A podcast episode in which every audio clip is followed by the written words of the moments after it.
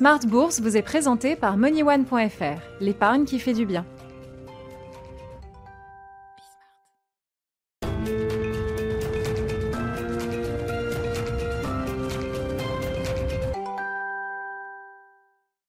Bourse, votre double dose quotidienne de marché sur Bismart, l'édition du soir, l'édition de la mi-journée 12h30 en direct et l'édition du soir donc en direct à 18h30 pendant une heure, le grand digest de l'information économique, financière et boursière avec euh, trois invités qui nous rejoindront dans un instant pour euh, Planète Marché, le décryptage en 40 minutes de tout ce qui a fait l'actualité aujourd'hui sur les marchés. La première actualité, c'est la, la tech qui continue de tanguer. On le voit évidemment en ce moment sur le Nasdaq à Wall Street avec des secousses encore importantes sur les grands noms de la technologie américaine. Alors, Tesla étant le symbole de cette roquette estivale qui a pris 70-80% en quelques mois encore. Le titre Tesla, chahuté depuis euh, quelques jours maintenant, qui a baissé de, 30% par rapport à son plus haut historique marqué il y a quelques jours à peine. Le Nasdaq, lui, n'est pas encore entré en phase de correction. Hein. C'est une baisse qui est de moins de 10% par rapport au pic atteint la semaine dernière. Mais comme à chaque fois, ces, secousses interpellent et soulèvent quelques interrogations plus ou moins fondamentales. Est-ce que ce sont simplement des facteurs techniques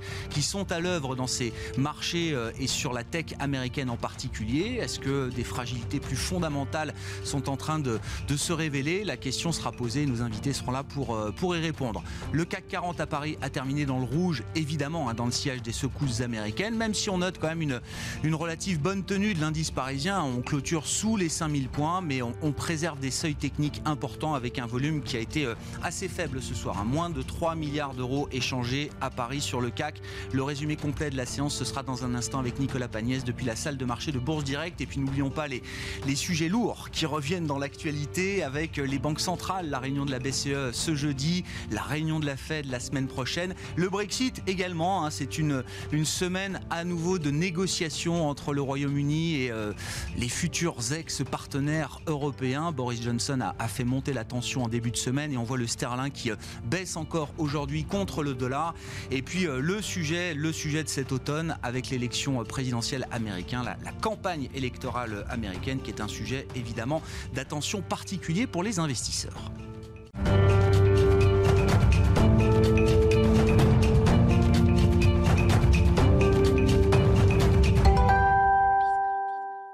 Séance de baisse aujourd'hui sur les marchés, sur l'ensemble des marchés et à Paris notamment. Le résumé complet de la séance est avec Nicolas Pagnès depuis la salle de marché de Bourse Directe. La bourse de Paris clôture en recul ce soir en baisse de 1,59% à 4 973,52 points très exactement dans un volume d'échange de 2 milliards 875 millions d'euros. Dans le rouge depuis le début de la matinée, le CAC 40 a accentué sa baisse à l'ouverture de Wall Street qui a démarré dans le rouge également.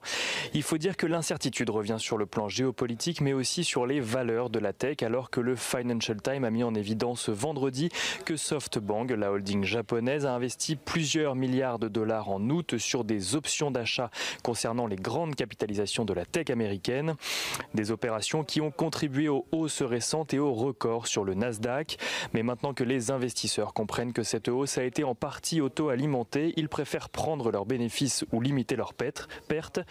Euh, parmi les valeurs technologiques, Tesla, qui a par ailleurs vu ses espoirs d'entrée au S&P 500 douchés par Standard Poor's vendredi également, chute de près de 20% à la clôture du marché parisien.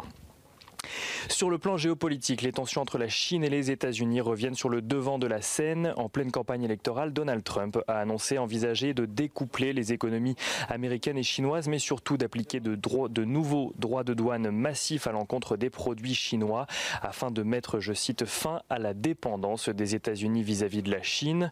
Donald Trump qui a également menacé de priver de contrats fédéraux toutes les entreprises qui sous-traitent des emplois en Chine. Des propos à relativiser. Euh, du fait que euh, Donald Trump ait fait euh, de la fermeté face à la Chine un de ses grands thèmes de campagne, mais qui ne sont pas de nature à rassurer les investisseurs sur les relations sino-américaines. En Europe, le contexte géopolitique est également une source d'incertitude supplémentaire alors que Boris Johnson se dit prêt à couper court aux négociations avec l'Union européenne si l'accord n'est pas scellé d'ici le 15 octobre. Boris Johnson qui serait même prêt à se contenter d'une simple relation commerciale avec l'Union européenne selon les règles de l'OMC. Les statistiques de leur côté n'ont pas tellement aidé non plus à porter la tendance du CAC 40 aujourd'hui. Euh, la France affiche toujours un déficit commercial euh, pour le mois d'août, un déficit commercial à 8,1 milliards d'euros, là où l'Allemagne parle, elle, d'un excédent commercial de 18 milliards d'euros. Le PIB français devrait, lui, chuter de 9% selon l'INSEE sur l'année, voire même de 11% selon le gouvernement. Euh, et la croissance devrait, elle, rebondir de 17% au troisième trimestre selon l'INSEE toujours. Avec les statistiques sur l'emploi, l'emploi qui recule sur le deuxième trimestre en France, un point de moins qu'au premier trimestre, mais près de 600 000 postes en moins qu'il y a un an. Le pétrole de son côté passe sous la barre des 40 dollars pour un baril de Brent, une situation qui impacte notamment Total qui recule de son côté de 3,65% à la clôture du marché parisien. EDF lâche de son côté près de 8%. Le groupe français a annoncé une émission d'Océane, ces fameuses obligations convertibles ou échangeables en actions nouvelles ou existantes pour un montant nominal de 2,4 milliards d'euros.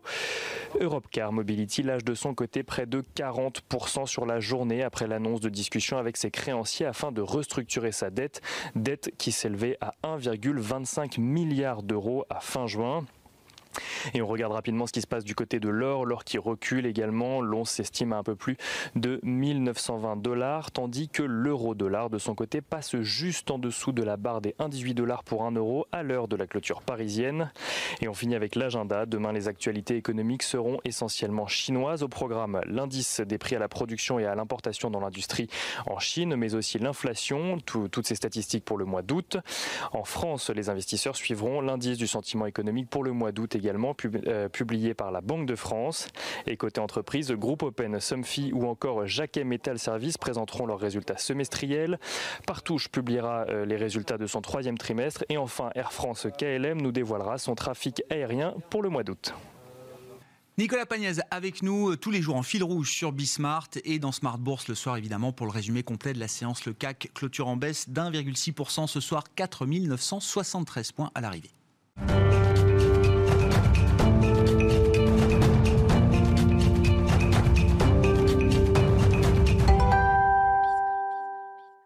Planète Marché, trois invités avec nous chaque soir pendant 40 minutes pour euh, discuter, débattre, analyser les sujets qui font l'actualité des marchés. Euh, Stanislas de Bayancourt est avec nous ce soir, gérant chez Sycomore Asset Management. Bonsoir et bienvenue Stanislas. Bonsoir. Merci d'être là. Wilfried Galland nous accompagne également, directeur stratégiste de Montpensier Finance. Bonsoir Wilfried, bienvenue. Merci. Et euh, Vincent Lecartier, le responsable de l'allocation d'actifs de WeSave. Bonsoir Vincent. Bonsoir Grégoire. Que se passe-t-il sur le Nasdaq Vincent? Les secousses se prolongent encore au moment où on se parle. Est-ce que c'est la baleine SoftBank qui fait des vagues avec euh, sa position ou ses positions euh, monumentales à travers les marchés de dérivés sur la tech américaine euh, en particulier. Est-ce que ce mouvement révèle des fragilités plus fondamentales derrière les grandes stars de la tech américaine? Comment est-ce que vous analysez cette séquence de quelques jours, invisible, j'allais dire, sur un graphe historique, mais qui interpelle? Pense que c'est avant tout technique. Euh, c'est-à-dire qu'effectivement, on a identifié qu'il y avait un acheteur euh, monumental hein, sur, euh, sur, certaines valeurs du Nasdaq il est repéré, identifié, et donc maintenant, bah, les hedge funds en face qui euh, jusqu'à présent euh, se laissaient porter, bah, risquent de peser euh, à l'inverse sur ces positions pendant quelques jours, semaines, éventuellement. C'est la chasse à la baleine. Exactement, c'est la chasse à la baleine, c'est Moby qui, qui, est, qui est chassé. donc je pense qu'effectivement, pendant encore quelques séances, on va continuer d'avoir sous pression les, les, valeurs phares du Nasdaq. par contre, est-ce que c'est un mouvement euh, durable Personnellement, je ne crois pas parce que les fondamentaux n'ont pas été. Euh, on n'a pas identifié de faiblesse particulière sur les fondamentaux de ces, de ces sociétés. Leurs euh, perspectives de croissance sont maintenues, perspectives d'activité sont maintenues, marges sont maintenues. on continue d'avoir des sociétés extrêmement solides. moi, quand je regarde les valorisations, donc pour les technos, il faut regarder le PEG, donc c'est-à-dire le rapport entre les, les, bénéfices et le rythme de croissance normé. Bah, on se rend compte qu'ils ne sont pas beaucoup euh, plus chers que le marché, puisqu'on a euh, une Facebook qui est à 1,5 et une Apple qui est la plus chère du, euh, du, groupe des GAFAM, qui est à 4,5 de, de PEG. vous dites, il n'y a même pas l'idée. Alors, c'est des facteurs techniques qui expliquent les, turbulences du moment sur la tech, mais vous dites, euh, même l'idée d'un plafond de verre, si, si, plafond de verre il doit y avoir, vous le voyez beaucoup plus haut que ce qu'on a déjà atteint sur ces valeurs et sur ce groupe de valeurs, ou en tout cas ce que représente ce groupe de valeurs dans le marché. Pour moi, le plafond, en fait, il vient de la proximité des élections américaines. C'est-à-dire que vous avez une véritable incertitude sur bah, quel est le, président qui sera euh, élu et derrière quel est le programme qui sera appliqué à l'encontre des, euh, enfin à l'encontre sur les, sur les valeurs de, technologie. Il est probable, si c'est euh, si Biden, que vous aurez un durcissement significatif de la fiscalité à l'encontre de toutes les entreprises américaines, mais euh, les GAFAM font partie de celles qui ont euh, le plus la capacité à contourner euh, les, contraintes.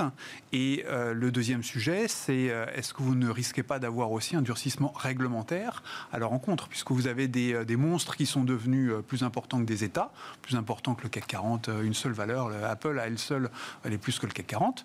Donc, vous imaginez un président américain tel que Biden qui, qui irait jusqu'à se tirer une balle dans le pied, ou en tout cas fragiliser à ce point des, groupes qui sont quand même aussi des armes dans l'affrontement avec la Chine. Réaction ensuite, hein, mais je laisse juste Vincent finir. Je pense, je pense qu'il faut laisser, je pense qu'il faut laisser plus de place à la concurrence. Euh, elles sont aujourd'hui en situation de monopole écrasant et ce monopole finit par freiner la capacité euh, créatrice euh, du pays parce qu'elles absorbent en fait par le, par le biais des acquisitions, elles absorbent tout le, tout, le potentiel de, euh, de, de, créativité technologique. La capacité d'innovation de la Exactement. est entravée par le poids de ces Exactement, exactement. Stanislas. Alors, je pense qu'en fait, il y a plusieurs euh, choses à prendre en compte. Euh, la fiscalité et revenir vers une fiscalité un peu plus élevée, c'est quand même clé dans le programme de, Biden. Donc, ça aura un impact sur l'ensemble des sociétés américaines et sur le GAFA aussi. Ce qu'il faut voir sur les grandes sociétés technologiques, c'est qu'on a quand même eu une énorme expansion de multiples depuis le mois de février qui vient témoigner finalement du succès de leur business model post-crise, dans le fameux monde d'après, où on, constate bien, et on l'a encore vu avec les résultats de Salesforce il y a 10 jours, qu'elles sont vraiment parfaitement adaptées à la nouvelle demande qui a accéléré très très vite. On a eu un shift où les sociétés ont vraiment avancé plus vite sur le digital et leur consommation de services digital. Du coup, elles, ont, elles avaient déjà fait leur proof of concept, mais elles l'ont euh, vraiment là, euh, c'est la... Cimenté. Elles l'ont cimenté, c'est extrêmement solide. Et face à d'autres secteurs qui en plus, eux, ont connu des fortes difficultés qui apparaissent beaucoup plus structurelles, vous parliez tout à l'heure du pétrole, mais il y, en a d'autres. Euh, y a, ça a drainé des flux de capitaux extrêmement importants, un petit peu comme c'était le nouveau secteur euh, qui présentait moins de risques. Donc on est dans une situation très différente des années 99-2000, où à l'époque il n'y avait pas de profitabilité. La preuve euh, du concept était vraiment à faire. Là, la situation est différente. Après, parfois, certes, il y a SoftBank, mais il y a également eu la semaine dernière le profit warning, ou en tout cas l'avertissement pour le quatrième trimestre de Siena, qui a lancé euh, ce dégonflement de cette bulle. Un gros fournisseur pour la tech. Un gros fournisseur pour la tech et les télécoms, notamment dans la fibre. Donc, eux disent, nous, on voit des trucs que les autres ne voient pas. En plus, on publie des arrêtés à fin juillet, les autres sont à fin juin, etc. Bon, ça a été un peu démenti par d'autres sociétés, mais ça a remis un petit peu de volatilité. On avait aussi oublié la volatilité sur le Nasdaq depuis euh, le 25 mars. Ça a monté en ligne droite de manière quasi exponentielle. Ça a pris 80%, c'est ça depuis le point bas, hein, je crois. C'est tout à fait normal d'avoir un retour de 10, 15, 20% quand vous en avez gagné. Et la volatilité de l'indice montait en même temps que l'indice. Oui, ce extrêmement rare. Ce qui est extrêmement rare. C'est-à-dire qu'on voyait depuis quelques semaines une configuration qu'on ne voit normalement quasiment jamais, c'est-à-dire la volatilité de l'indice Nasdaq montait en même temps que le Nasdaq. Hmm. Ce qui montrait quand même une espèce de d'inconfort, ou en tout cas de la nécessité de se prémunir contre l'incertitude qui était en train de monter de la part de tous les investisseurs. Et puis après, on a découvert effectivement l'affaire SoftBank et un certain nombre de choses. Donc on voit bien qu'il y, a vraiment ce sujet-là. Et puis la, dernière chose, euh, je pense que beaucoup, euh, beaucoup de choses ont été, déjà été dites, mais finalement, ce serait pas loin d'un signal d'un certain retour à la normale. C'est-à-dire que ce qu'on avait vu beaucoup dans les valeurs technologiques, c'est un espèce de refuge. Mhm. Le refuge parfait. Le, fait Au-delà des fondamentaux, il y avait le caractère psychologique rassurant d'investir dans voilà, ces valeurs. espèce de lingot d'or de la bourse qui disait de toute façon, avec ça, dans un monde qui n'a pas de croissance et dans lequel en fait je fais, je fais des taux d'intérêt à zéro, voire négatifs, ça me permet d'avoir cette espèce de refuge en disant là, je suis à peu près tranquille on se rend compte que il y a des choses qui vont peut-être se normaliser en termes sanitaires, on l'espère, avec euh, des médicaments, avec des, euh, avec des vaccins, etc. Peut-être que d'autres structures sont en train de, de, montrer une capacité de résilience également euh, avec leurs résultats. Et tout ceci, bah, il faut effectivement un, espèce d'élément technique qui déclenche une prise de conscience pour dire bah, peut-être qu'on est effectivement allé un petit peu loin. On va revenir euh, peut-être à un certain équilibre relatif entre des différents secteurs de la côte, sans, sans euh, effectivement négliger toutes, ces, toutes ces valeurs qui sont exceptionnelles. Mais effectivement, retour à la normale. Ce qui est certain. Stanislas de quoi à ce niveau de valorisation, les attentes sont extrêmement élevées et la moindre ah déception. C'est moins 20, moins On est pricé pour la perfection. exactement. Donc, euh, c'est un peu ce qu'en anglais ils disent beat and raise. C'est-à-dire qu'en fait, à chaque publication, vous vous devez, de manière à peu près tacite, de faire au moins mieux que les attentes du consensus, un petit peu mieux, et de réaugmenter finalement vos projections pour la fin d'année, les prochains trimestres, voire l'année suivante. Euh, et donc ça, c'est la logique qui amène à des niveaux de valorisation très, très élevés. Et on peut dans un sens le comprendre. Par contre, s'il y a un grain de sable et que le grain de sable apparaît être un petit peu structuré, c'est-à-dire votre croissance tendancielle, elle est plus à 10-12, elle est à 8-10, là, ça change complètement les multiples et donc vous pouvez tout à fait perdre 30%. est-ce que vous avez l'impression qu'on a projeté à l'infini 20% de croissance par an sans trop se poser de questions sur ces, ces valeurs-là? Je ne veux pas les citer nommément parce que chaque cas est différent. mais... qu'à un moment donné, pour justifier et avoir des potentiels positifs sur ces valeurs, il faut être assez ambitieux sur leur potentiel à croître durablement à des niveaux élevés. Ce que par ailleurs, elles ont plutôt réussi à faire depuis 10 ans, mais pas de manière linéaire. Il y a eu des bonnes années, des années ah plus Regardez la performance de la tech, de Microsoft, etc. Il y a eu des périodes assez creuses. Il y a eu des acquisitions qui ont mis du temps à payer, etc. Donc ce sera pas forcément linéaire. Ce qu'on comprend aujourd'hui et ce qu'on voit, et c'est un petit peu l'enseignement de cette crise, c'est que euh, c'est clairement la bonne tendance, la bonne trend, le secteur qui est bien axé. Par contre, en tant qu'investisseur, ce qu'il ne faut pas oublier, c'est que la route sera mouvementée. On aura peut-être une, montée du taux d'impôt, on aura peut-être des risques de démembrement, euh, peut-être à commencer par Facebook, qui est la plus politiquement sensible euh, de toutes. Mais en même temps, cette nouvelle rivalité US-Chine elle fait qu'ils euh, ont envie aussi de garder leurs champions nationaux aux États-Unis. Et il y a 3-4 ans, peut-être que le démantèlement ou le risque sur ces grandes entreprises était supérieur à celui qu'il est aujourd'hui, parce que le risque aujourd'hui, il est très faible sur un Alibaba ou un Tencent ou un JD.com en Chine. Et donc finalement, les États-Unis vont pas, enfin ils vont pas faire comme les Européens, ils vont pas se tirer une balle dans le pied sur leurs champions euh, nationaux euh, qu'ils doivent préparer à la grande course mondiale face aux champions asiatiques. Vincent, les secousses du moment, est-ce qu'elles sont amenées à se prolonger pendant encore quelques temps? Est-ce que c'est un scénario probable? Est-ce qu'on peut imaginer, aller jusqu'à imaginer des dégagements un peu plus fondamentaux de la part des gros investisseurs et de la, planète finance qui est lourdement investie sur ces, sur ces thématiques de long terme? Comment vous regardez le, cas un peu fondamental? En tactique, en tactique, euh, je pense que oui, il va y avoir des dégagements, ne serait-ce que parce qu'on est euh, en proximité des publications de résultats. Euh, et de l'élection. Donc pour moi, en tactique, logiquement, euh, on a euh, un ou deux mois de, repli ou disons de, stabilité au mieux de ces Tout le monde a gagné beaucoup d'argent sur ces valeurs, donc sur cette thématique-là, et donc, donc, il y a un moment pour prendre des profits. Lâcher 5% de plus, à la limite, c'est pas très grave. Vous avez tellement gagné dessus que c'est pas c'est pas très important. Est-ce que vous changez pour autant votre vue en fondamental sur ces dossiers? Moi, je pense ça, ça, me semble très difficile parce que le, le, le Covid va provoquer quoi? Il va provoquer un ralentissement assez structurel de nos économies parce que tout le monde est hyper endetté. Ce qui veut dire qu'on asphyxie la croissance de demain. Donc vous aurez besoin de vous positionner sur des valeurs qui sont capables de faire une super croissance par rapport à la croissance euh, euh, économique réelle. La deuxième chose, c'est que euh, vous avez une confirmation de la part des banques centrales que vous aurez des taux d'intérêt très durablement bas, et la Banque centrale américaine vient encore de le confirmer récemment avec, avec la, réunion de, Jackson, de, Jackson, Hole. donc pour moi, on est de toute façon dans une situation où, quoi qu'il arrive en termes de valorisation et croissance, vous allez devoir vous positionner là-dessus. Et vous êtes sur des, thématiques de long terme, c'est évident que vous avez des révolutions qui tournent vers la numérisation de l'économie. Donc vous êtes obligé de vous positionner sur ce type de véhicule. Ça ne sera pas forcément les seuls à survivre, ça ne sera pas forcément les seuls à capter les flux. C'est pour ça que je vous dis que, euh, de, mon point de vue, il faut qu'aux États-Unis, ils, poussent ces sociétés à ne pas euh, faire trop d'acquisitions pour laisser de nouvelles licornes euh, se développer. Il faut trouver le bon, le bon dosage entre mettre un peu de régulation, un peu de contraintes mais pas trop non plus. De là, de là les démembrer, de là les démembrer, moi j'y crois pas. Est-ce que, est-ce que ce, ce, moment de prise de profit sur la tech, s'il se prolonge, est-ce que ça peut laisser euh, la chance à d'autres? D'autres secteurs, d'autres thèmes euh, Est-ce que ça peut être l'occasion quand même pour le marché, qui est parfois un peu myope ou monomaniaque, de se réintéresser à des thèmes qui peuvent être là aussi, hein, des thèmes générateurs de performance, de, de valeur pour, pour les clients? Acheter, acheter les GAFAM, vous achetiez en fait une protection contre le Covid. À partir du moment où on est dans une situation où on vit de mieux en mieux avec le Covid, euh, et on sait qu'on a une, probabilité très forte de, voir un vaccin euh, apparaître.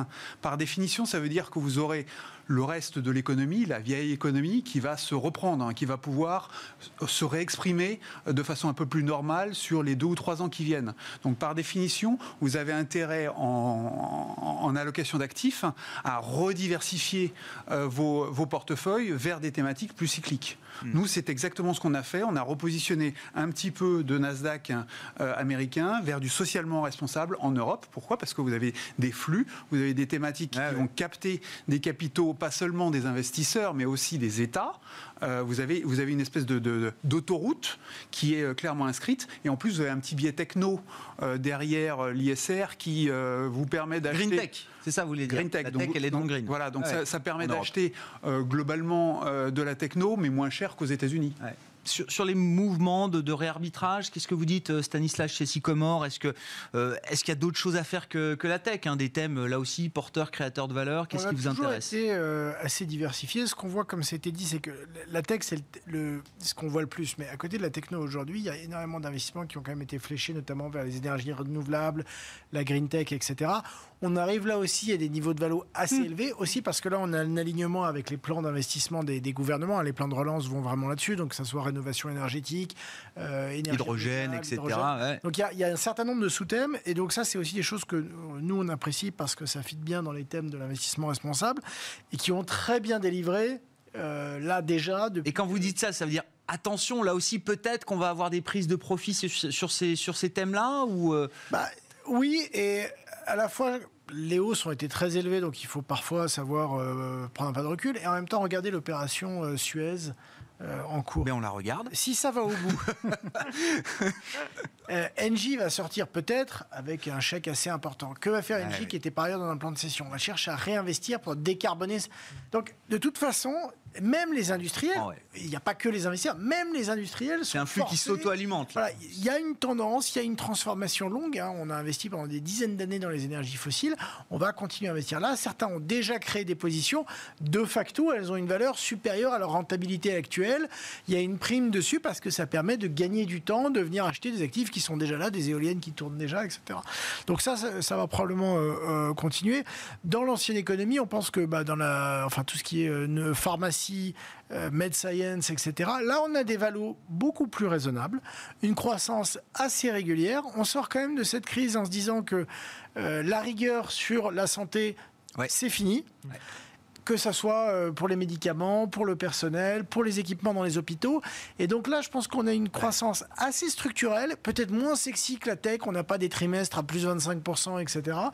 Néanmoins, assez robuste et des valos assez attractifs. Donc et à côté de la tech, c'est un des thèmes et des secteurs qui a le, le, plus délivré, on qui va dire, Qui a bien marché, mais qui est assez décorrélé. La tech, c'est une autre histoire, etc. Ah je comprends. Euh, il, enfin, il est par ailleurs aussi porté par le fait que les taux sont bas, mais donc on pense que tout ce qui est autour de la santé, etc., il y a quand même quelque chose à jouer dessus. Wilfried, est-ce qu'il faut préparer les portefeuilles au, vaccin?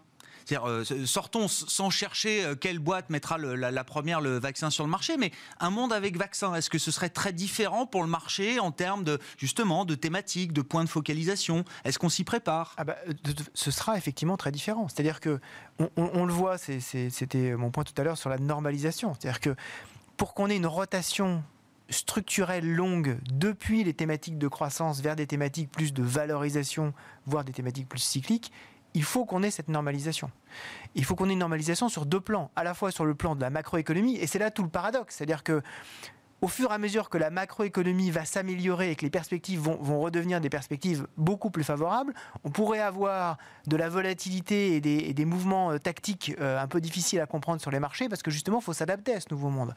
Ce qui sera exactement l'inverse de ce qu'on a vécu avant, c'est-à-dire avec des perspectives économiques qui baissaient et qui baissaient et que grâce au, soutien à la fois des banques centrales et des États, on avait, des, marchés extrêmement positifs.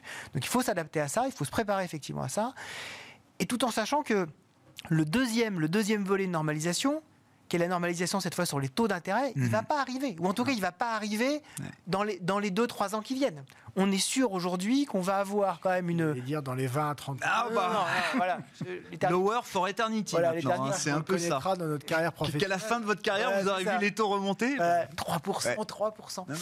Euh, et je pense que tant qu'effectivement on, on- on a cette, cette- ce prix du temps qui, Ouais. vaut, euh, qui ne vaut rien, forcément les entreprises qui sont capables, comme le disait justement Vincent, de, de, de- délivrer, de promettre et de délivrer de la croissance à échéance, forcément une valorisation qui sera beaucoup plus favorable que celles qui vous disent regardez maintenant je suis capable de vous délivrer euh, de vous délivrer des choses. Donc il faut préparer les portefeuilles mais en restant concentré sur bah, les thématiques qui sont les grandes thématiques de croissance d'aujourd'hui et en sachant qu'effectivement il va falloir adapter sur le plan plus tactique avec des rotations sectorielles, avec peut-être un peu plus de cycles, voire peut-être avec un peu plus de financière à un moment donné, mais en sachant que tout ceci euh, n'est pas aujourd'hui en tout cas des mouvements structurels tant qu'on ne revient pas à une situation totalement normalisée et on n'est pas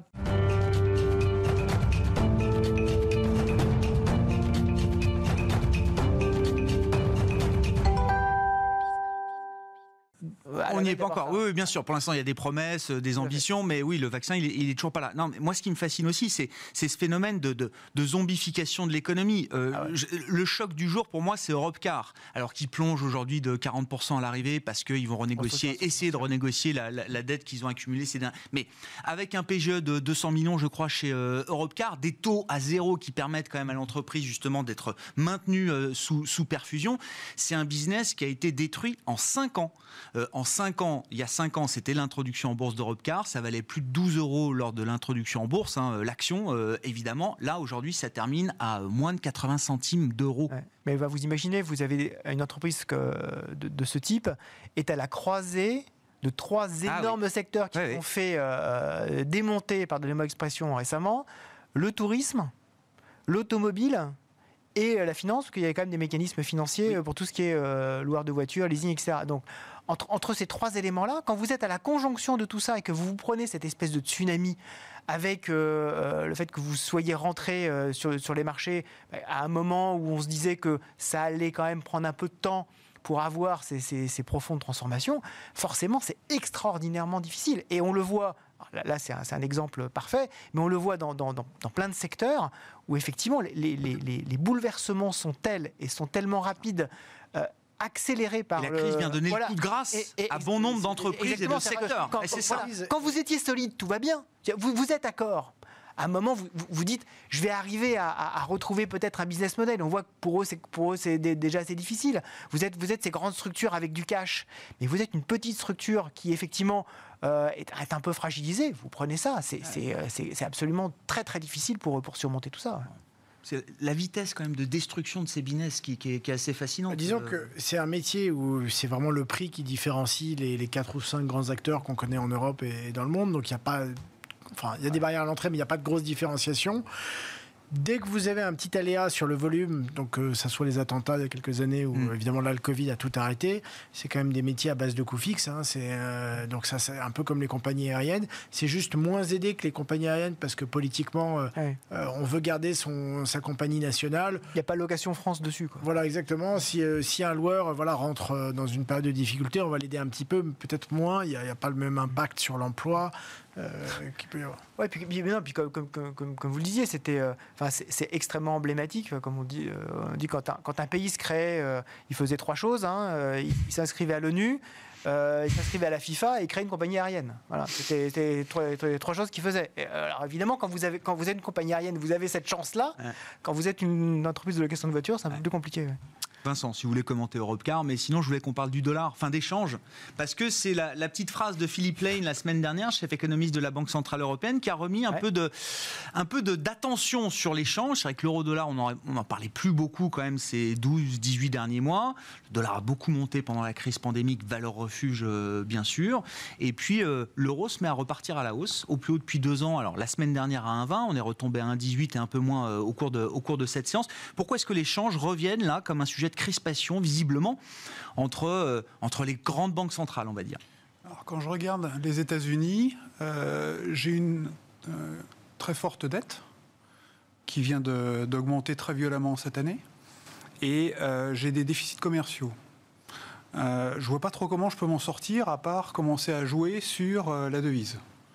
Donc le dollar provisoirement avec le Covid, ça a été euh, l'actif refuge. Mais derrière, euh, si j'essaye de me projeter pour les États-Unis, je fais comment? Ben, J'essaye de relancer mon économie euh, avec un, un, un, effet devise. En plus, Trump et Biden sont plutôt d'accord sur le fait qu'il faut acheter américain, qu'il faut rapatrier l'industrie sur le, sur le territoire national. Donc pour moi, on est bien dans, dans, l'idée de une devise faible, c'est pas mal. Je rajoute un petit, un petit argument, c'est que une devise faible, ça veut dire que vous importez de l'extérieur de l'inflation. Mmh. Et si vous avez des taux d'intérêt réels qui, euh, qui commencent à, à diminuer, bah, vous avez un coût de la dette qui diminue lui aussi. Donc euh, c'est très intelligent d'avoir pour les États-Unis ce type de pratique. Quand je regarde en face, donc il y a une stratégie. Donc pour moi, pour moi, stratégie. Pour moi, il y a une stratégie. Garder des devises, c'est pas quelque chose d'impossible dans pour ce moi, contexte. Il y a bel et bien, au niveau des, au niveau américain, pour moi, il y a quelque chose qui est en train de se mettre en place. Au niveau chinois, je suis dans une situation où j'ai euh, un, une, une, une, industrie qui est extrêmement confortable. Euh, par contre, moi, mon, mon, deal avec la population, c'est, euh, bah, je vous promets que vous allez pouvoir consommer et, et que oui. vous aurez du pouvoir d'achat. C'est plus Donc, la Chine il y a quelques années, ah, 2008 par exemple. Et en plus, et en plus euh, sur la scène internationale, j'aimerais bien que ma, que ma, devise et que ma, ma reconnaissance soit, soit plus forte. Donc ma devise, elle remonte. Donc c'est très intéressant ah ouais. de voir, alors que euh, avec les tensions entre les États-Unis et la Chine, on aurait pu imaginer que la Chine aurait mis la pression sur les États-Unis par le biais d'un affaiblissement de sa propre devise. Ça a été sa tactique à un moment, mais c'est plus le cas. Ça n'est plus le cas. Elle est en train de s'apprécier. Donc de mon point de vue, la Chine est, est en train de faire le chemin exactement inverse des États-Unis. Donc elle est en train de chercher à réapprécier sa, sa devise pour gagner du pouvoir d'achat. Et à la limite, tant pis, tant pis pour la pour la question de l'effacement de la dette. Pour le moment, c'est pas le sujet. La priorité est ailleurs. Et vous avez ensuite bah, l'Europe qui est prise un peu entre les deux, euh, qui a euh, des excédents commerciaux, mais en fait c'est l'Allemagne. Si on regarde le, détail de, la zone, c'est vraiment l'Allemagne qui fait ça. Donc, ben oui, c'est un peu embêtant d'avoir un, euro qui est en train de s'apprécier. Surtout qu'un euro qui s'apprécie, ça veut dire que vous importez de la déflation et que votre dette, ça devient une vraie dette et non pas une dette que vous effacez discrètement avec de l'inflation. Donc vous imaginez que le mouvement sur l'euro-dollar, hein, qui est la parité qu'on regarde ouais. beaucoup, puisse reprendre et continuer ouais. et aller plus loin que les 1,20 qu'on a vu la semaine dernière. Exactement. Garde d'échange, garde des devises. Ouais. Beaucoup de stratégistes nous disent que ça va être le, le, les grands mouvements de 2021 se passeront sur l'échange. Est-ce que vous êtes d'accord, Wilfried? Ouais. Et qu'est-ce que vous mettez derrière, euh, justement? Alors, je, je, pense déjà qu'effectivement, un, une des clés de lecture des marchés très importants, c'est effectivement le, le, niveau relatif des devises, hein, puisque ce qui a soutenu énormément les marchés, c'est la liquidité et le fait que toutes les banques centrales à l'exception, comme disait Vincent, de la, de la Banque centrale chinoise qui est restée un petit peu, euh, un petit peu sur, le, sur, la défensive, toutes les banques centrales ont été extrêmement agressives dans les injections de liquidités. Ce qui d'ailleurs a, permis euh, que, que, tout ceci se passe très bien, parce qu'il n'y a, pas eu de fuite devant la monnaie, parce que tout le monde faisait exactement la même chose. Euh, ce qui se passe maintenant, c'est un peu plus embêtant, c'est-à-dire qu'il euh, y avait une grande stabilité d'échange, donc finalement tout allait bien. Là, pour l'euro, euh, ça commence à devenir beaucoup plus embêtant parce que euh, l'euro, c'est la monnaie de beaucoup de pays qui ont des intérêts qui sont quand même relativement divergents. Avec un dollar, avec un euro dollar à 1,18, pour l'Allemagne, il n'y a aucun problème. Pour la France, bon, il euh, ne faudrait pas que ça, ça tanque beaucoup, plus, beaucoup trop. Pour l'Italie et pour l'Espagne, c'est c'est euh, pas une bonne nouvelle. C'est déjà compliqué à 1,20 pour l'Italie et l'Espagne. C'est déjà compliqué. C'est déjà compliqué. Et on sait que le, cette, cette, cette fragmentation de la zone euro qui, qui est sortie de, de, de, de l'esprit de tout le monde depuis qu'on a le fameux plan de relance et euh, la mutualisation d'une partie des dettes, elle peut revenir très très vite comme, euh, que, comme thématique. Si jamais on voit, là, on voit que les, les chiffres, euh, les chiffres italiens, les chiffres espagnols, économiques sont quand même compliqués. les chiffres français sont pas terribles non plus. et donc il faut faire attention à tout ça.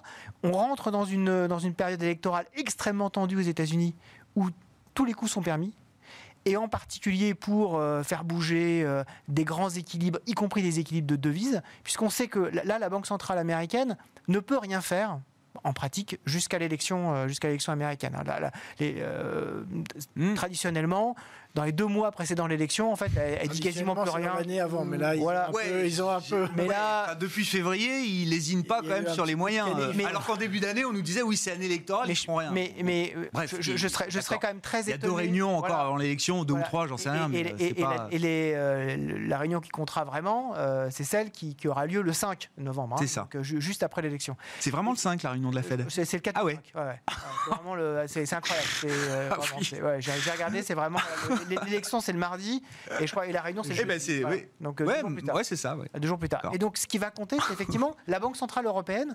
Comment est-ce qu'il va se positionner? Et je trouve- et j'ai trouvé Oui. effectivement très intéressant que Philippe Lane, à un moment donné, alors que généralement, ils disent non, non, mais taux de change, c'est pas notre problème. Là, ils nous disent on regarde pas les taux de change, mais c'est quand même un sujet. En fait, ils vont l'attaquer sous l'angle de Stanislas l'inflation. de Bayancourt. Ouais. C'est-à-dire que euh, si vous allez à Réunion 1,20, jeudi de la BCE, je rappelle. Exactement. Donc dès jeudi, je pense qu'il y aura une phrase qui sera glissée sur le fait qu'il monitorent de manière très attentive l'impact sur l'inflation de l'évolution du taux de change.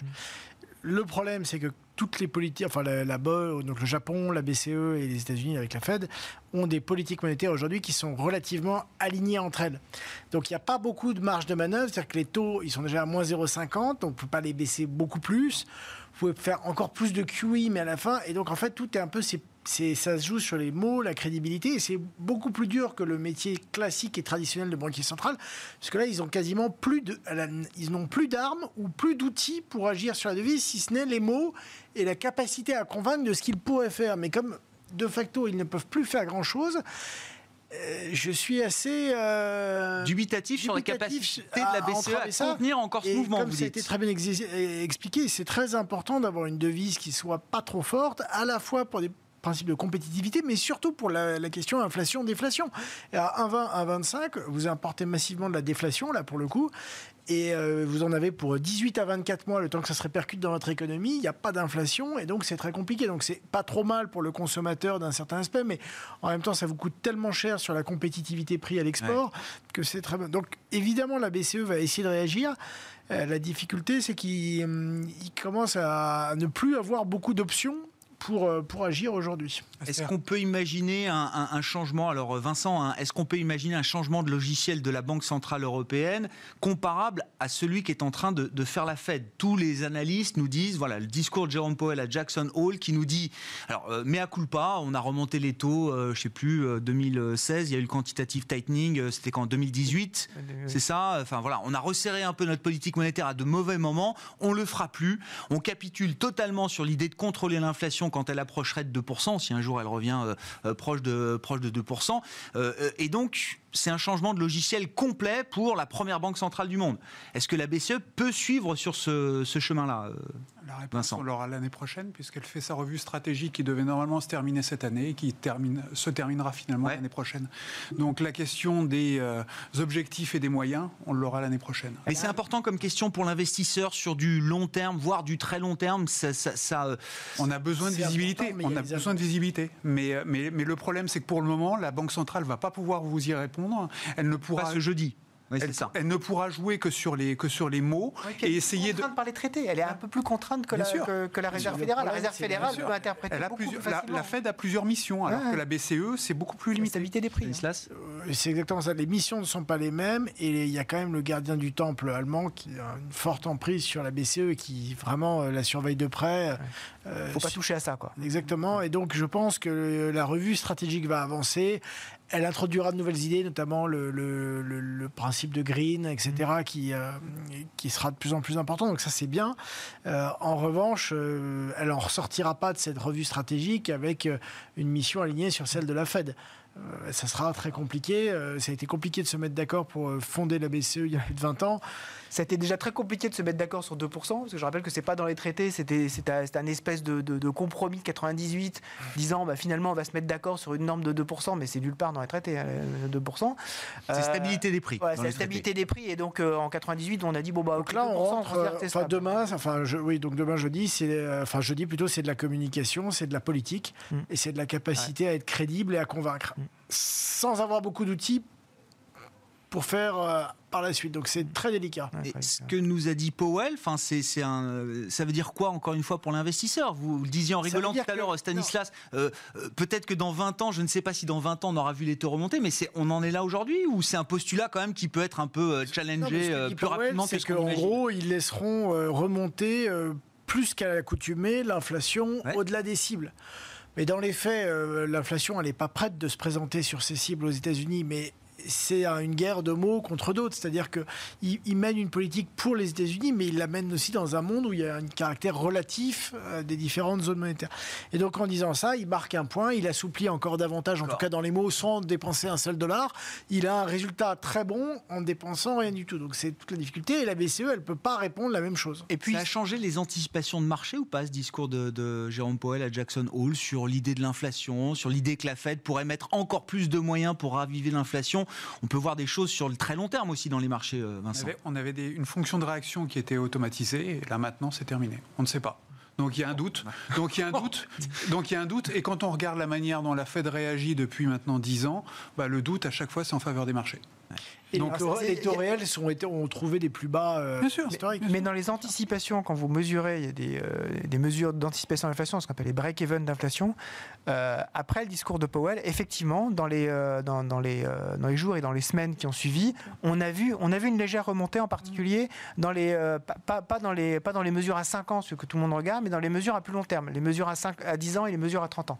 Bon, justement, j'y pensais. Ouais, c'est ça. Voilà. Ben, voilà. Et, ça nous donne un horizon de temps. L'idée de l'horizon de temps qu'a le marché aujourd'hui sur l'inflation ravivée. Et, on sait très bien, je pense qu'il faut, il faut, être, il faut être extrêmement prudent quand on, quand on a des, euh, des, des, propos qui peuvent être assez définitifs. Les, les, mécanismes peuvent se raviver relativement rapidement. on, on, on, fait en sorte aujourd'hui dans l'économie de rajouter des coûts, en particulier des coûts sanitaires, euh, des coûts écologiques, des coûts liés à la souveraineté. La transition énergétique, c'est inflationniste. Voilà, qui, qui, qui, font en sorte qu'aujourd'hui, c'est totalement absorbé parce qu'on a, euh, on a effectivement des, ce qu'on appelle des output gaps. Donc, on a, on a effectivement une, une, capacité à répondre à la demande qui est bien supérieure aujourd'hui.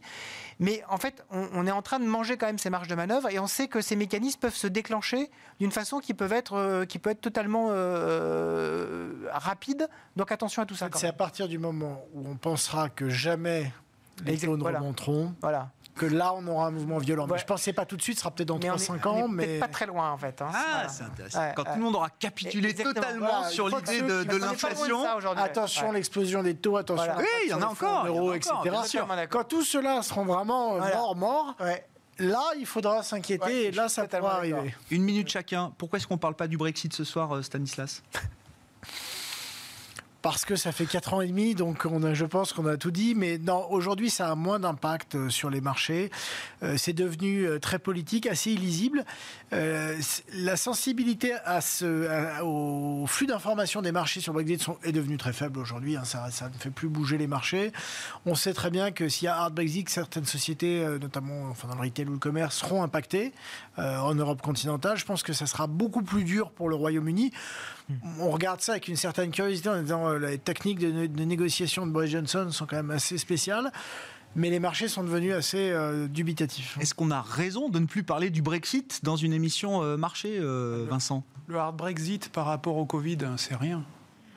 donc ça n'a pas tellement d'importance. Ensuite, quels sont les deux arguments que le Royaume-Uni pouvait mettre en, avant en cas de hard Brexit. C'était une baisse importante de la fiscalité ou de jouer sur la devise.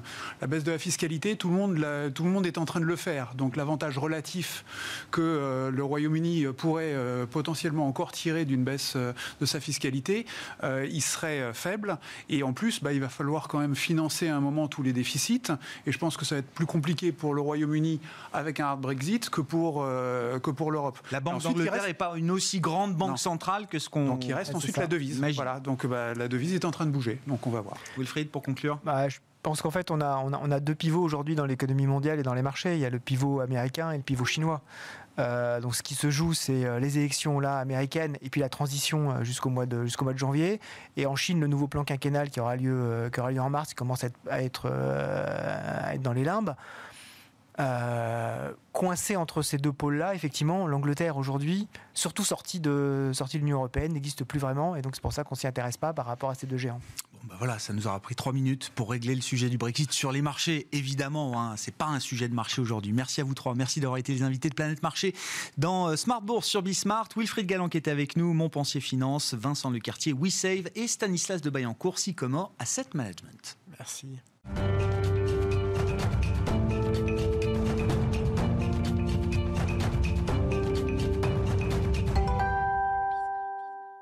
Le dernier quart d'heure de Smart Bourse, comme chaque soir consacré à un, thème de marché, c'est la rubrique marché à thème. Et le thème du soir, c'est le thème des biotech en bourse, des biotech cotées. C'est un spécialiste de ce segment de marché qui est avec moi en plateau.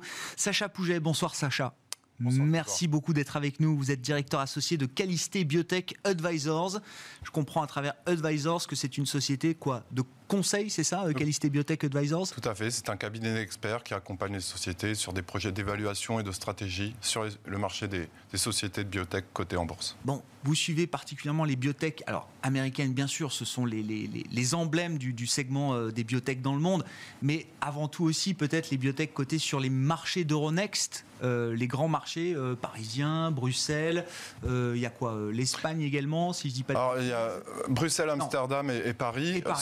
C'est principalement sur, ces, sur ces pays-là. Et là, on a ajouté la Norvège, mais bon, c'est principalement France, Pays-Bas et puis Belgique. Oui. Bon, que s'est-il passé pour ce segment des biotech? Alors, euh, sur l'aspect français qui avait beaucoup souffert ces dernières années, mais là, il y a eu quand même une revalorisation de l'ensemble du segment des biotech sur ces marchés d'Euronext depuis le début de l'année. Alors, tout à fait. Lié à la crise du Covid, euh, on a pu apercevoir un, nouvel élan de, ces sociétés-là, qui représentent une quarantaine de sociétés, euh, les sociétés biotech, pour en parler, sur la place de Paris.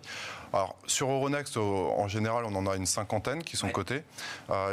Les performances sont très solides depuis le début de l'année. Elles sont de l'ordre de 60%, euh, ce qui est quand même euh, très significatif. Après, par pays et par performance, par titre, on voit euh, cependant un certain contraste. par exemple, la France a progressé de 83% en moyenne depuis le début de l'année, mais en médiane, on constate qu'il n'y a que bien 2% de performance médiane, ce qui est quand même ah très, très pauvre. Donc, sur il y a quand même 10 sociétés sur Onex qui ont plus que doublé Grégoire et euh, la moitié sont liées au Covid. Donc, des performances très concentrées finalement autour de quelques, quelques valeurs biotech sur ces marchés européens. Et pareil pour la Belgique et pour, euh, euh, et pour les Pays-Bas, on observe alors pour le coup des baisses quand même qui sont significatives de l'ordre de moins 20% en, moyenne. Donc il n'y a pas eu d'effet Covid sur ces pays-là. Mais par contre la France, oui, avec certaines sociétés qui sont spécialisées, qui ont des programmes dans le Covid, que ce soit dans le diagnostic, le vaccin ou, ou les traitements, ont pu profiter euh, véritablement de cette revalorisation. Aujourd'hui, on, atteint des niveaux de valorisation de l'ordre de, 5 milliards d'euros. Après, on a quand même connu des déceptions, il faut le savoir, trois majeures, on va dire, qui étaient les plus grosses biotech de la côte Euronext. Donc Genfit, euh, qui a euh, essuyé des, résultats négatifs, malheureusement. la société perd 80% presque depuis le début de l'année suite à, à, cet échec. Ensuite, on a aussi une autre biotech française, DBV, qui a euh, malheureusement connu des déboires avec l'AFDA, qui a refusé euh, son produit euh, pour une approbation. Et puis une autre biotech très, très emblématique. emblématique de la côte Euronext qui s'appelle Galapagos, elle est belge. Et cette société a aussi connu un revers de l'AFDA sur un refus d'approbation de son médicament, le filgotinib, et elle perd 40%. Donc, voilà, il y a eu aussi les grosses locomotives, malheureusement, qui n'ont pas euh, tiré euh, vers, le, vers le reste de la côte. C'est quoi l'enseignement de ces échecs quand même? Alors Galapagos, c'est la Belge, mais euh, c'est vrai que Genfit, DBV, pour ceux qui suivent le secteur parisien des biotech, ça a été quand même Genfit en son temps un emblème. DBV, jusqu'à il y a encore très peu de temps, c'était la biotech qui allait mettre sur le marché son patch contre l'allergie à, à l'arachide. C'est quoi l'enseignement de ces échecs? Dans des phases très très avancées très proche du marché, comme on dit. Très proche du marché. Alors, finalement, le, constat qu'on peut euh, avoir sur, euh, sur, sur ces déboires, eh bien, c'est que ni, ni DBV ni Genfit n'avaient de partenaire. Et souvent, ce qu'on constate, eh bien, c'est que c'est une forme de validation pour la technologie de la société et des programmes en développement dès lors qu'un partenaire va miser euh, via ce qu'on appelle un upfront, donc un paiement initial suite à la signature du partenariat, mais aussi des milestones qui seront délivrés en fonction des, prochaines étapes de développement. C'est une validation et donc c'est aussi euh, bah, il faut être précautionneux et peut-être être discipliné c'est peut-être ça mon message euh, vis-à-vis de sociétés qui euh, doivent signer des partenariats de manière à on va dire booster leurs chances de succès derrière et, et valider leur technologie à travers un industriel. Quand vous dites partenaire, c'est bien partenaire industriel du secteur de la santé. Hein, c'est ça dont vous parlez. Tout, hein. à fait, et, à tous les niveaux, euh, que ce soit sur l'aspect développement, commercial et, également, et réglementaire. Donc c'est un soutien significatif, et moi je pense qu'il est, euh, pour un investisseur, euh, très important de regarder ces filtres-là, partenaires ou pas partenaires.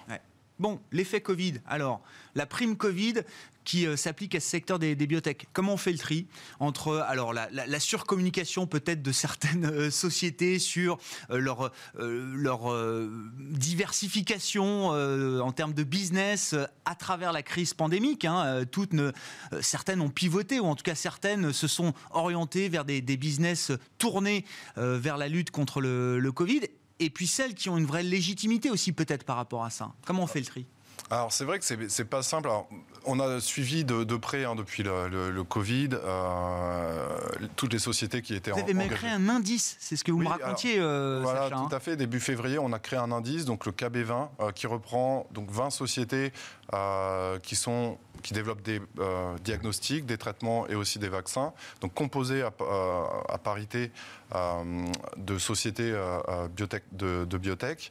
on l'a fait. quoi en termes de performance, juste pour avoir une idée de la prime ah, Covid, là, KB, c'est Qualité Biotech, les 20 sociétés que vous avez identifiées on en elle, progresse de 230% depuis le début du mois de février en moyenne. D'accord. Et ensuite, on a créé un indice, l'indice français des sociétés qui sont spécialisées dans, le Covid. Euh, donc il y en a une dizaine, neuf pour être précis, et elles prennent 220% depuis le début de l'année. Alors, Disons que, vous, vous, le soulignez, certaines y sont allées entre guillemets par dépit. Il faut savoir que les programmes de développement ont été gelés pendant le Covid parce qu'il n'y avait pas euh, la possibilité de recruter des patients. Donc les cohortes étaient figées. Ah Donc elles étaient gelées dans leur développement. Elles ont trouvé un moyen, entre guillemets, de se réinventer et de, se recycler pour certaines dans le Covid. Euh, pas forcément pour de bonnes raisons. C'est pour ça que, d'une certaine manière, à l'arrivée, en tout cas, on n'aura pas euh, que des succès. Parce que c'est très compétitif. Mi-juin, par exemple, il y avait déjà plus de 100 sociétés qui étaient euh, dans le Covid. Europe et, États-Unis. Donc la course, en plus, ça demande aussi, ça requiert beaucoup d'investissement. Aux États-Unis, ils ont, ils ont pris le pari. Par exemple, il y a plus de 10 milliards de dollars qui ont été investis rien que sur les vaccins. Je trouve que d'ailleurs, à ce titre-là, l'Europe n'a pas joué réellement son jeu et je pense que c'est dommage parce qu'on est peut-être sur une crise qui peut, euh, en tout cas, revenir d'ici euh, quelques années. Donc, on, aurait dû prendre la mesure de, tout cet enjeu. Aux États-Unis, on n'a pas voulu faire ces investissements. Euh, on le regrettera peut-être si, cette crise pandémique n'est pas juste un épiphénomène au regard de l'histoire. Je pense qu'on n'a on pas pris la mesure vraiment de, l'enjeu et on, va être derrière les Chinois et les, Américains. C'est ça qui est, vraiment dommage. Encore en Europe, on considère la santé toujours comme un coût plutôt qu'un investissement. C'est une erreur. Bon. Et alors, comment on fait le tri? Donc, il y a les sociétés, effectivement, par euh, faute d'activités qui se sont diversifiées pour maintenir quand même une forme d'activité, c'est des sociétés innovantes. J'imagine que quand il y a un nouveau terrain de, de, bataille, bon, certaines d'entre elles euh, se disent, voilà, puisque mes cohortes et mes, euh, mes essais cliniques sont interrompus, autant que j'aille mettre mon, mon savoir-faire, ma R&D peut-être au service de cette lutte euh, contre la pandémie, avec tout le business qu'il peut y avoir derrière. Et puis il y a les sociétés qui sont peut-être plus légitimes aussi dans cette, cette lutte contre la pandémie. Alors tout à fait. Celles qui ont été finalement, pour nous, à nos yeux, hein, les plus légitimes, étaient celles qui déjà, lors des crises précédentes étaient euh, intervenues. Je, veux parler de, des crises sanitaires telles que Ebola, mais aussi euh, Zika les années précédentes. Celles-là étaient légitimes parce qu'elles avaient déjà un savoir-faire. Elles avaient des équipes en place pour mener des programmes de développement pour apporter des solutions à ces crises sanitaires. Donc c'est celles-là qui ont à proprement parler, étaient déjà légitimes parce qu'elles avaient déjà un savoir-faire, une expertise, mmh. une expérience, des compétences pour mener des programmes euh, pour, pour ce virus toutes ne, sont pas en, pleine capacité euh, de le faire et certaines s'y sont lancées par dépit, euh, je l'expliquais à l'instant, de par le fait que leur programme de développement était gelé et donc elles y sont allées entre guillemets par opportunisme. Après, à l'arrivée, il y aura encore une fois euh, beaucoup de déceptions malheureusement et, surtout là, ceux qui sont le plus avancés ont aussi récolté beaucoup d'argent. Donc après, ça peut être difficile ensuite pour faire sa place. Oui, c'est ça. C'est compliqué de rattraper maintenant le retard, euh, ne serait-ce que le retard financier que, certains ont pu accumuler, enfin, avec euh, de l'argent qui est allé euh, s'investir très particulièrement sur certaines sociétés. Justement, il nous reste deux minutes. L'espoir du vaccin, il est crédible à, quel horizon de temps là On regarde toutes les données et toute l'analyse que vous pouvez faire sur ce segment des biotech? bon, il y a neuf sociétés, Grégoire, qui sont en phase 3, donc juste avant l'homologation. On attend des résultats pour une bonne partie d'entre elles à partir du mois d'octobre. Donc Dans ces boîtes-là, vous mettez, je sais pas, les AstraZeneca, les Moderna, les, c'est ça? Tout à fait. Celles-là, alors, sont vraiment très en avance. Ça peut être compliqué de, de d'opiner justement sur euh, qui, ou, qui va l'emporter. En tout cas, il y a neuf programmes de développement qui peuvent euh, arriver euh, sur, le, sur le marché d'ici la fin de l'année. Ensuite, il va falloir quand même, il va falloir quand même les produire, ce qui n'est pas évident. Il va falloir les faire approuver par les agences réglementaires. Mais janvier 2021, en tout cas, par exemple, aux États-Unis, ils tablent sur déjà 300 millions de doses qui sont. Et pour vous, c'est crédible? et pour moi, c'est totalement crédible, totalement crédible. Donc on, verra en fonction des résultats cliniques parce que voilà, euh, on ne peut pas dire euh, s'ils seront positifs ou négatifs, notamment sur la protection et la durabilité euh, des vaccins. Mais jusque-là, on, a quand même, vous parliez de GSK par exemple et de Pfizer aussi, AstraZeneca qui sont très en avance, Moderna également. Donc on, peut espérer euh, véritablement des solutions sur la partie vaccination d'ici la fin de l'année. Il faudra voir effectivement l'efficacité, la sécurité de, ces vaccins qui sont, euh, qui sont euh, pour l'instant dans des phases très avancées. Merci beaucoup Sacha d'avoir été avec nous pour évoquer quelques points sur ce segment des, bibliothèques que vous connaissez particulièrement bien. Sacha Pouget qui était avec nous en plateau dans Smart Bourse ce soir, la rubrique marché à thème, la rubrique thématique chaque soir dans Smart Bourse. Sacha qui est le directeur associé de Calisté Biotech Advisors.